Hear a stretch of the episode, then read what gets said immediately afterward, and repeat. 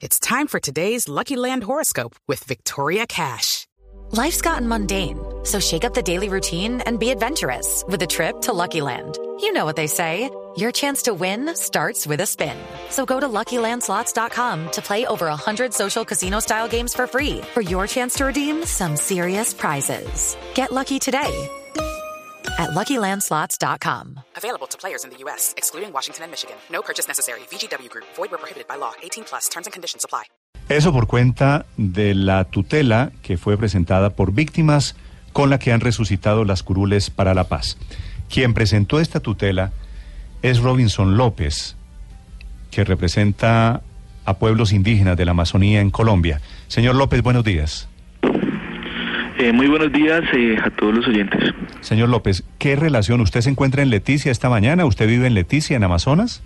No, mire, eh, yo soy representante de la Coordinación de Derechos Humanos y Paz de la Organización Nacional de los Pueblos Indígenas de la Amazonía Colombiana. Representamos a seis departamentos, entre ellos el Amazonas, ¿sí? 65 pueblos indígenas en el país, todos hablantes de la lengua materna. Yo soy de la región de Putumayo. Justamente no es- anoche pues, no me encontraba en esta región del país. del Amazonas, llegando, sino eh, de la a- Amazonía. a retomar labores. Sí. Señor López, ¿por qué presentó usted la tutela con la que se está ganando esta mañana la batalla de las circunscripciones de paz? Aló, Señor López, ¿me oye? aló, Sí. Señor López, no te escucho muy bien. señor López, le pregunto, ¿por qué presentó usted la tutela con la que se están reviviendo estas curules, estos Sí, escaños? listo. Primero porque pues yo soy víctima del conflicto armado. Segundo porque venimos haciendo un trabajo eh, muy importante, y digamos que en favor de las víctimas del conflicto armado en esta región del país, en la Amazonía colombiana. Y segundo porque consideramos que eh, pues el, el derecho eh, de participar o de en la toma de decisiones eh, se estaban violentando derechos fundamentales de estas víctimas. Creo que han sido totalmente olvidadas en el país y merecen una oportunidad importante de poder eh, eh, tener una representación legítima, una participación y exigir que se reivindiquen sus derechos. Eh, yo creo que eso nos, nos animó al equipo asesor de la coordinación y de la Comisión de Derechos Humanos a trabajar pues esta iniciativa de manera que podamos eh, exigirle al Congreso y al Gobierno Nacional que se garantice la participación de las víctimas en este proceso de reconciliación que se está trabajando a nivel nacional. Señor López, las tutelas son para defender derechos, ¿cierto? ¿Perdón? La- le, le pido el favor, a ver, las tutelas, señor López, son para defender derechos, ¿no es verdad? Así es. ¿Cuál es el derecho que ustedes sienten vulnerado por el que presentaron la tutela? Eh, hay varios derechos fundamentales que se invocan, ¿sí? Eh, el primero tiene que ver con el tema político. Nosotros tenemos derecho a participar, a la participación, eh, tenemos derecho eh, a ser eh, escuchados, ¿sí? A que se nos respete y se tenga en cuenta cada una de las de la posición eh, política, eh, cada una de las, digamos, de las necesidades que han ocurrido en las regiones. El segundo tiene que ver con el, el derecho a, em, eh, el derecho a la vida. Yo creo que eh, nosotros como víctimas del conflicto hemos pasado muchísimos, muchísimos, muchísimas dificultades y pues eh, así como está en este momento la política para la atención a las víctimas no ha sido posible, no ha sido eh, viable, no ha sido efectiva y consideramos que es un escenario pues propicio eh, a pesar de que es muy complejo eh, en este país eh, trabajar por las víctimas y por estos derechos seguimos nosotros solicitando participación Sí, Cuando usted dice derecho a la participación en política, ¿es que usted va a ser candidato en esas circunscripciones? Sí, nosotros eh, tenemos previsto esto con la organización, sí, como todos los colombianos tenemos derecho a participar en, en- el tema político, pues creemos que se nos estaba, eh, se nos está vulnerando este derecho y efectivamente estamos haciendo un trabajo muy serio, muy juicioso en, en toda la Amazonía de manera que podamos esto participar eh, de estar eh, o quedar en firme pues a través de estas medidas provisionales que otorga esta juez. Señor López, nadie en Colombia o por lo menos nadie que esté en sus cinco sentidos, estaría en desacuerdo con que las víctimas, ustedes que han sufrido el conflicto, tengan representación en el Congreso, incluso más que los mismos victimarios como las FARC, que ahora tienen al menos 10 curules garantizadas. Pero las formas parecieran estar eh, generando una situación grave en Colombia. Se lo digo porque esta juez que ha dictado estas medidas cautelares ni siquiera ha fallado de fondo la tutela, simplemente hace una medida provisional argumentando que Una- ayer vencía el plazo. por si acaso. Argumentando que ayer vencía el plazo, Néstor, para inscribir los candidatos, pero no sabemos si ella deje en firme o no la tutela, si acoja o no sus argumentos. ¿No le parece que el gobierno cometió errores graves que intentan subsanarse vía judicial para garantizarles lo que, repito, todos consideramos que deben tener, que son curules, derechos para las víctimas? En este momento podemos hablar del fallo, de, de- sí, claro, es una medida provisional. Es claro que eh, la, la juez deja evidente que no se ha pronunciado de fondo. Sin embargo, es una posibilidad, es una puerta que abre para que pues eh, se garantice el derecho a las víctimas. El gobierno eh, nacional en este momento pues lo que trata es de cumplir el acuerdo de paz, un acuerdo suscrito pues que para todos todos conocen. Sin embargo han habido muchos muchos muchos problemas en esa implementación. Eh, el marco normativo ha sido muy complicado su aplicación, su, su concertación. Eh, este este proyecto o este acto legislativo pues quedó mm, digamos en cuestión y la idea es que más allá de cualquier situación política, las víctimas tengan participación, las víctimas puedan ser escuchadas. A mí me parece, como usted lo menciona, eh, todos estamos de acuerdo. Yo no sé si el procedimiento o la- las normas o, el- o la constitución pues sea para violarse, ¿no? Aquí hay jueces que eh, hacen la interpretación, para eso hay un Estado social de derecho y me parece que es importante que se puedan eh, conocer las, dif- las diferentes perspectivas y máximo cuando pues la Constitución es clara y establece los procedimientos eh, para la actuación de todos los colombianos. El Congreso de la República pues también está dentro del marco social de derecho, los jueces de la República, el mismo gobierno colombiano Sí, y señor cada uno de nosotros.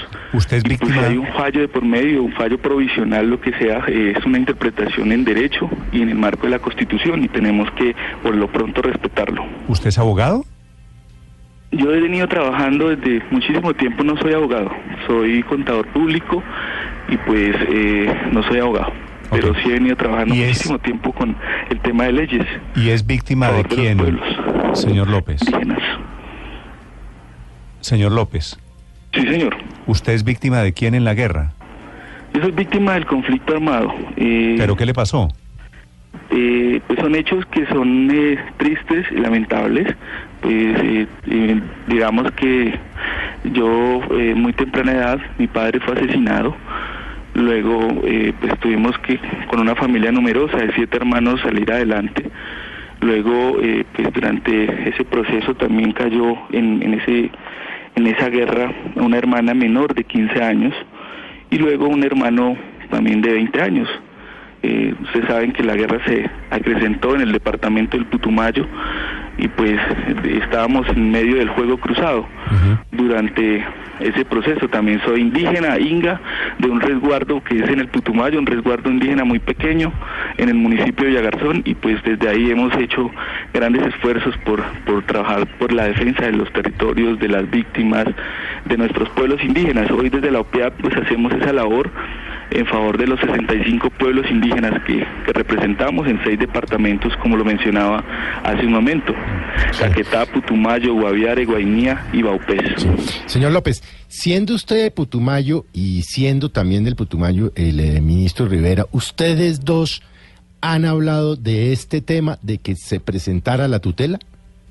No, nosotros, yo con el ministro no he hablado, eh, a pesar de que él es del Putumayo, eh, incluso creo que eh, el año pasado en, en la mesa permanente, yo soy, eh, trabajo en la mesa permanente de concertación nacional con los pueblos indígenas, es un escenario legítimo creado por el decreto 1396 del 97, y pues es en ese escenario no solo con el ministro, sino con todos los ministros del gobierno y las autoridades de alto nivel de los pueblos indígenas nos sentamos a concertar, a trabajar la política pública para los pueblos indígenas.